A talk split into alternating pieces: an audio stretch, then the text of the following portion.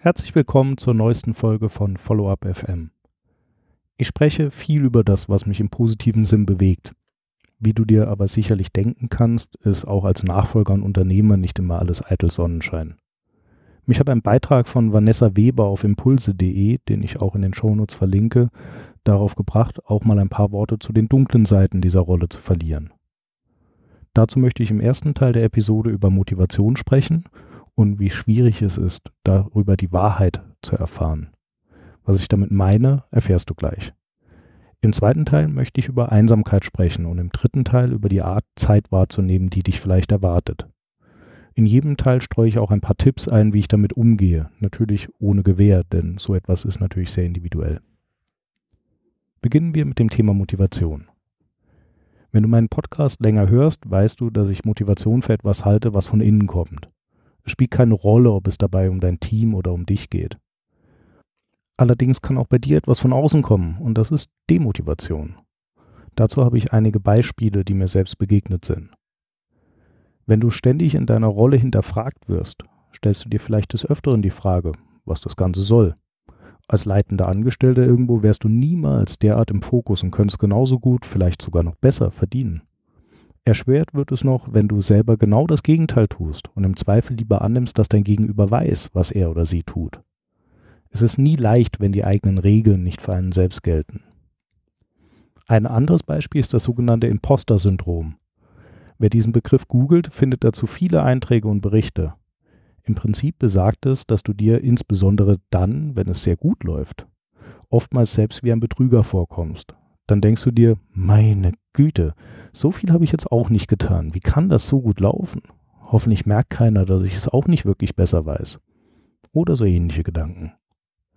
Dieses Denken kann stark an deiner Motivation nagen. Schließlich gibt es für Nachfolger und Unternehmer eher selten Feedback von außen zur eigenen Leistung und den Erfolgen. Vergleichsmaßstäbe sind ein weiteres Beispiel dafür, wie deine Motivation rapide sinken kann. Da komme ich auch zur eingangs erwähnten Wahrheitsfindung. In den Gruppen, in denen du dich berufsbedingt aufhältst, ist immer jemand, und ehrlich gesagt, meist kommt es dir so vor, als seien es alle, der mehr drauf hat und erfolgreicher ist als du. Durch diesen zu deinen Ungunsten ausgehenden Vergleich wirst du weiter verunsichert. Allerdings weißt du natürlich nie, wie viel Wahrheit du von deinem Gegenüber bekommst.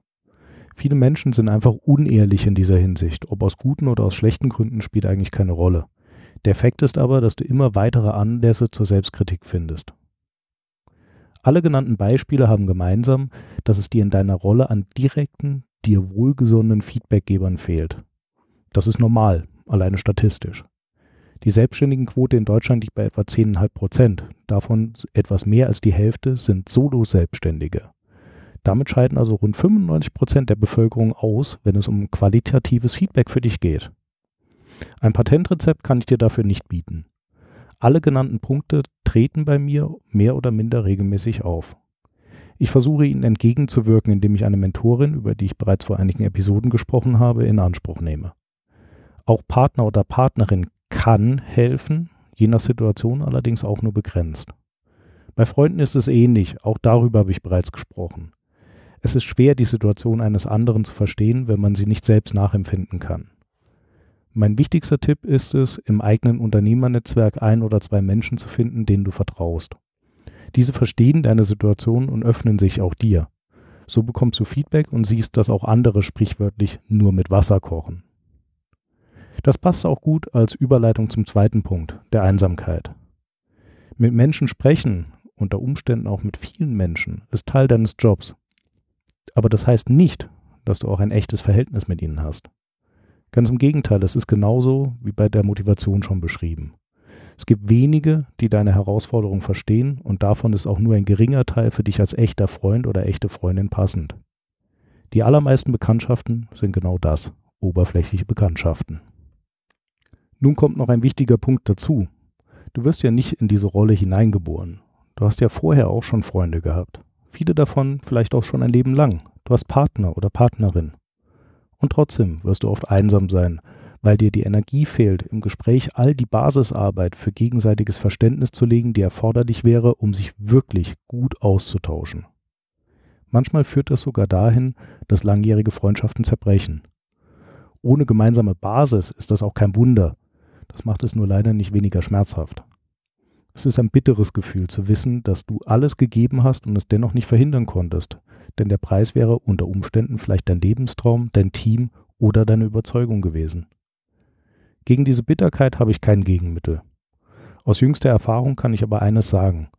Bei den richtigen Menschen kann es wichtig sein, deine persönliche Energiegrenze zu überschreiten und noch einmal besonders viel zu erklären.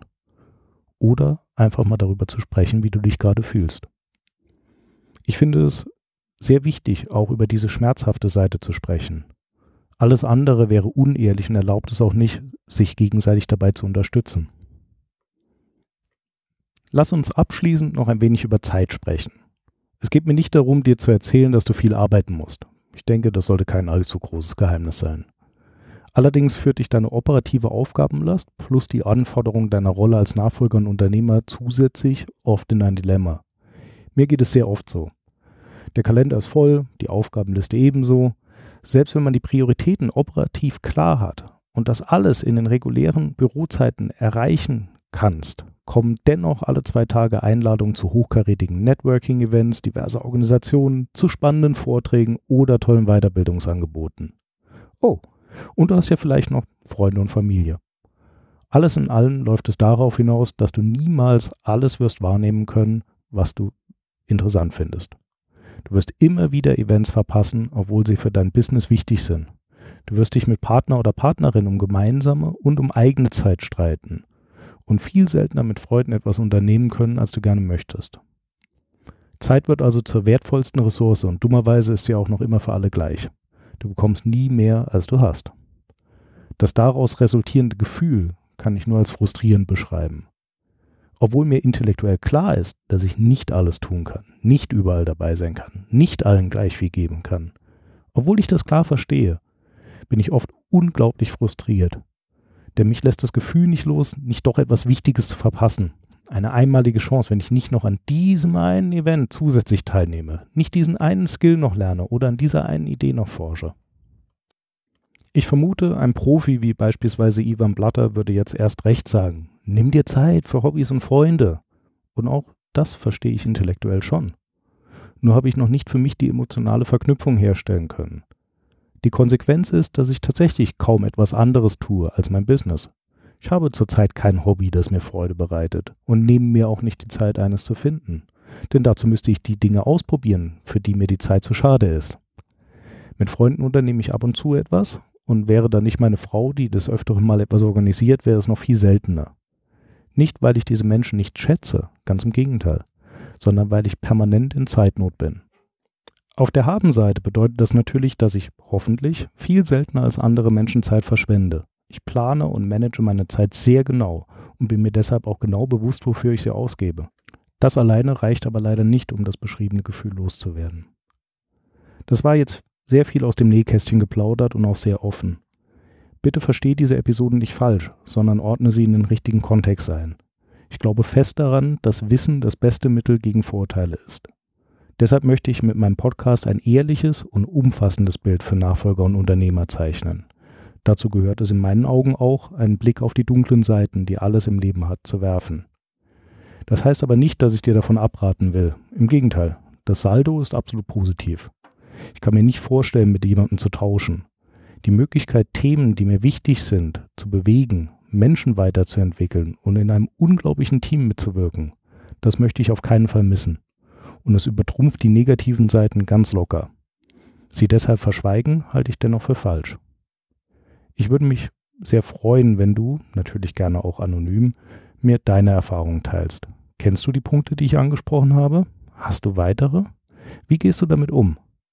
Vielleicht kannst du auch anderen durch dein Feedback helfen.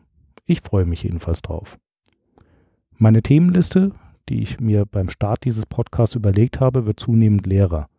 Deshalb freue ich mich auch über Hinweise, welche Themen du gerne intensiver beleuchtet haben möchtest, welche neuen Themen du hast oder welche Gäste deiner Meinung nach in diesem Podcast zu Wort kommen sollten.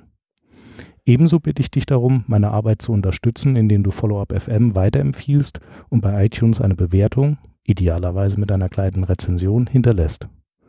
Auch dafür herzlichen Dank im Voraus. Die Shownotes und Links zu dieser Episode findest du, wie immer, unter www.follow-up.fm. Bis dahin, bis zum nächsten Mal, alles Gute und viel Erfolg.